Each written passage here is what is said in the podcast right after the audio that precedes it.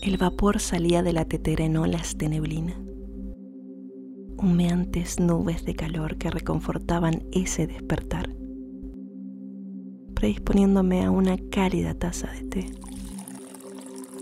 En la ventana de siempre, cerca de tu foto que aún acompaña mis días a pesar del tiempo. En una casa tan inmensa, la soledad es una observadora de dos filos, hábil, certera en querer atravesar tu corazón. O reflejar las sombras ocultas que merodean de ansias en las lúgubres tinieblas. Su ambigüedad presencia mi rutina desde el fondo de la cocina, vigilando mi cuerpo al reclinarme en la silla, saboreando limonada o admirando las rosas que plantamos hace dos veranos. Nos llevamos bien cuando cada rincón percibía tu presencia. Hoy en día, sin embargo, es algo que me inquieta. Desde la despedida no salgo. No hay distracción o diversión que evoque voluntad para mí. No te preocupes. No me descuido. Sigo trabajando. Hablo con mamá y plancho la ropa cada sábado después de lavarla. Simplemente el mundo perdió un poco de brillo. Aunque he comenzado a meditarlo un poco, ya que nunca he tenido muchas alergias en la vida, pero tampoco estuve tan exenta de alguna picadura de insecto que me enronchara lo suficiente para trasladarme al hospital.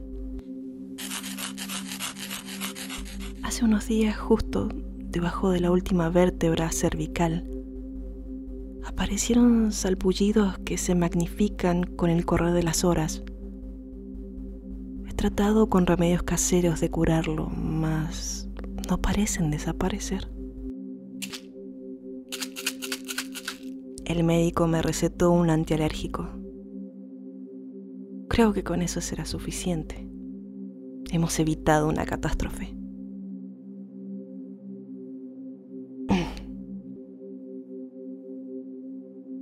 No puedo a veces dejar de hablar en plural, ni tampoco evitar charlarte en los lugares donde solías estar. En este edificio marchito, lleno de fantasmas hablándome mal, criticando lo que soy sin tregua sin mera condolencia por el dolor de un alma como la mía, que está en la triste espera de encontrar un final, quizás una soga para sujetar. No pretendo tu lástima. Entiendo que cultivar una relación es un acto de elección, de amor constante que engrandece la individualidad y el conjunto.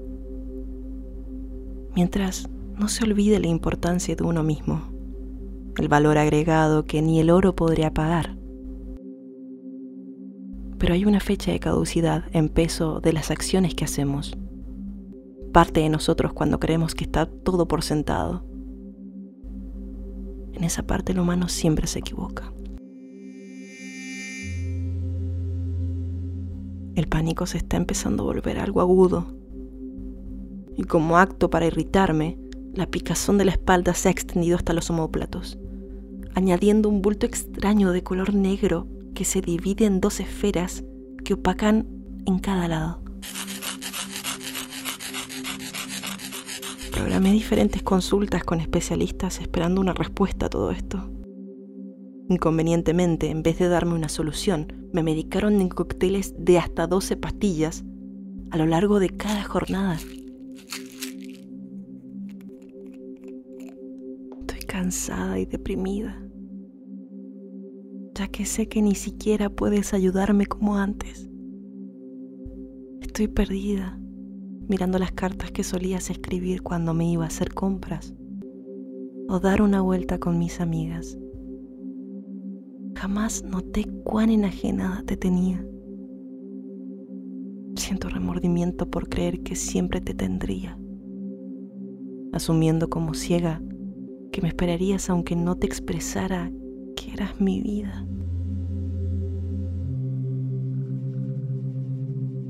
Desde pequeña fui una encapsulada, pensando así ser protegida de las heridas incrustadas. Pero enamorarme fue el pináculo de mis expectativas. Me forcé para hacerte sentir querida y ahora entre lágrimas veo que te fui alejando. Abandoné desprendida, colgando de mi ego. Este manto negro que me invade el cuerpo se abre en plumas que me hacen pagar en deformidad y dolor, forzándome a ocultarme en el cuarto, esperando que pase la tarde para la última pastilla que podré tomar.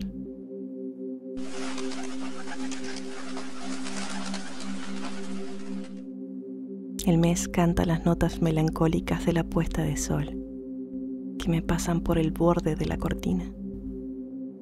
Mientras tanto la oscuridad camufla mi apariencia. La metamorfosis quebró los espejos de todo el hogar. Cerró las ventanas. Apagó las luces. Incluso impide reconfortarme en el azucarado té que reposa frío arriba de la chimenea.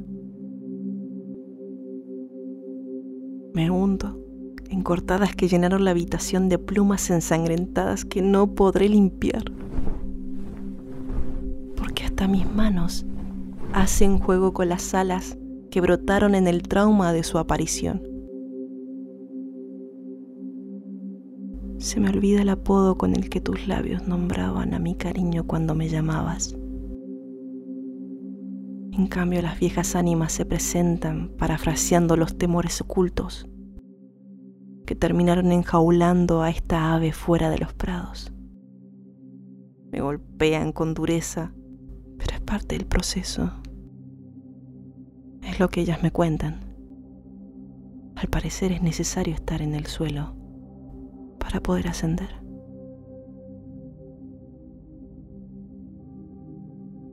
Te he perdonado y he clamado el perdón.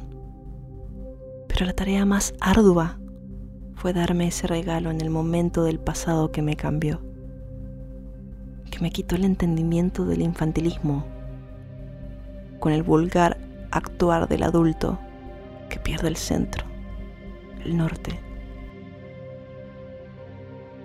Como destello he comprendido tu amor, tu deseo de irte por algo mejor te amabas a ti misma como yo no. Por ello tenías el espacio dentro del corazón. En cambio yo, ahora soy esto.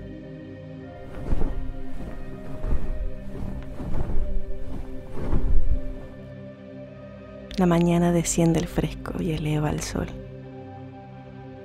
Hace días por fin pude nuevamente escuchar mi voz, luego de tanto luto del menoscabo inexplicable del control. En ello mi amiga Soledad guarda su espada para ofrecerme prender la hornalla de la estufa. Te acomoda las tazas. Me dirige unas palabras antes de abrir la ventana, donde pasaba contemplando el lunar de tu espalda.